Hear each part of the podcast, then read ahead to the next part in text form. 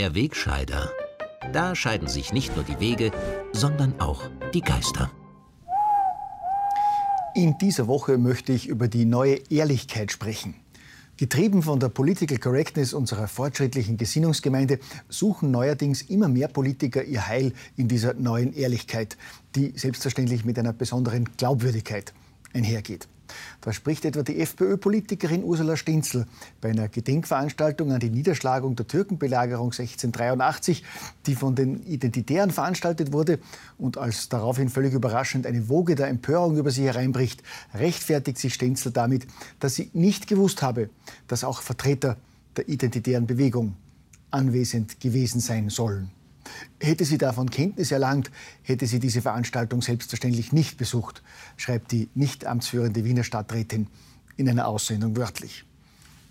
Für mich ist das eine absolut glaubwürdige Aussage. Ich bin tief beeindruckt, dass Politiker heutzutage noch derart ehrlich sind. Aber es ist nicht nur die FPÖ-Politikerin, die mit derart offener Aufrichtigkeit auffällt. Auch Vertreter von ÖVP und SPÖ haben jüngst mit ehrlichen Ausreden beeindruckt.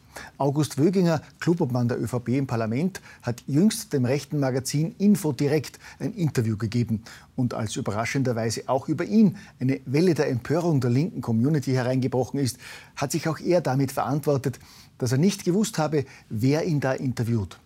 Wöginger hat durch eine Sprecherin ausrichten lassen, die Interviewer hätten sich nicht vorgestellt. Und als diese intelligente Ausrede widerlegt wurde, noch nachgelegt, der Name des Magazins sei bei ihm nicht angekommen. Für mich ist das eine absolut glaubwürdige Aussage. Ich bin überrascht, welchen Mut zur Ehrlichkeit Politiker heutzutage noch aufbringen. So wie etwa auch der Tiroler SPÖ-Chef Georg Dornauer. Auch er hatte Info direkt im August ein Interview gegeben. Auch er hat nach der folgenden Empörungswelle beteuert, er habe das rechte Magazin nicht gekannt. Es habe sich bei dem vermeintlichen Interview lediglich um ein Telefongespräch gehandelt, rechtfertigt sich Dornauer später. Im Moment des Anrufs habe er nicht einmal gewusst, wer da am anderen Ende der Leitung gewesen ist. Für mich ist das eine absolut glaubwürdige Aussage.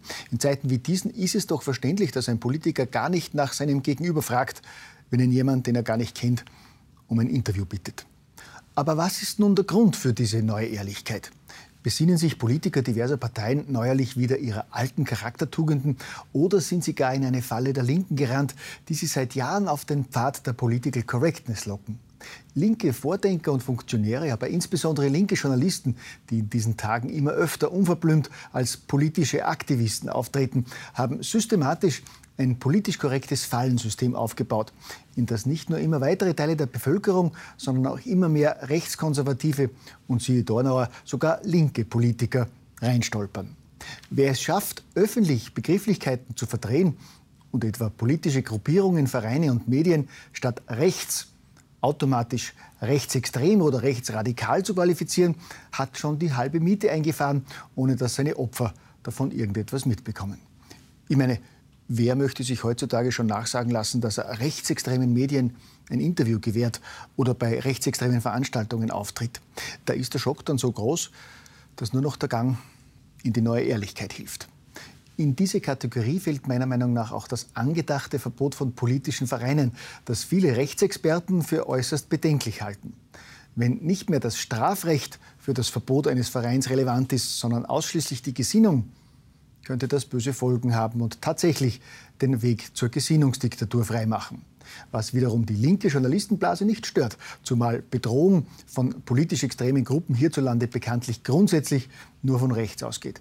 Berichtet wird in den meisten Medien ausschließlich über die Gefahr von rechts, also über Rechtsradikale und Rechtsextreme, während die Begriffe linksextrem oder linksradikal weitgehend aus dem Wortschatz diverser Medien gestrichen sind. Selbst wenn Linksradikale, so wie beim G8-Gipfel in Hamburg, ganze Stadtteile verwüsten, ist verharmlosend schlicht von Demonstranten die Rede und Berichte werden weitgehend ausgespart. Regelmäßige gewalttätige Übergriffe des sogenannten Antifa-Blocks werden selbstredend auch immer wieder unter den Tisch gekehrt. Die neue Ehrlichkeit gibt es also nicht nur bei Politikern, sondern in verstärkter Form auch bei vielen Medien, wo neben einem Übermaß an Ehrlichkeit neuerdings immer stärker das Motto der Zweck heiligt die Mittel regiert. Nach dem Silberstein-Waterloo der SPÖ vor zwei Jahren bestimmen auch 2019 dubiose Hintermänner diesen Wahlkampf. Dieses Mal mit noch tatkräftigerer Unterstützung der einschlägigen linken Parteiorgane. Wer im normalen Leben Nutzen aus Hehlerware zu ziehen versucht, der landet im Rechtsstaat üblicherweise vor dem Richter. Wenn eine linke Wiener Wochenzeitung dasselbe tut und aus offensichtlicher Hehlerware Kapital schlagen will, findet die übrige linke Community nichts dabei und klopft den Spießgesellen trotz dünner Suppe bewundernd auf die Schulter. Hauptsache, es schadet dem politischen Gegner. So ehrlich muss man sein. Absolut ehrlich und aufrichtig sind dieser Tage natürlich auch die Wahlanalysen nach den Kandidatenrunden im staatlichen Oppositionsfunk, bei denen ich mich immer wieder frage, ob ich schon dasselbe Wahlduell gesehen habe wie der jeweilige Moderator und der völlig objektive und nur der Ehrlichkeit verpflichtete Peter Filzmeier. Eine besondere Freude schien sich ehrlicherweise anzubahnen, als wir diese Woche berichten konnten, dass FPÖ-Chef Norbert Hofer ausgerechnet im Intensivwahlkampf nach Ungarn gereist ist, um dort den rechten Regierungschef Viktor Orban zu treffen. Die Freude währte aber nur kurz, denn tags darauf wurde bekannt, dass auch der burgenländische SPÖ-Landeshauptmann Hans-Peter Doskozil nach Budapest reist, um mit dem von der SPÖ als Antidemokraten beschimpften Orban zu speisen.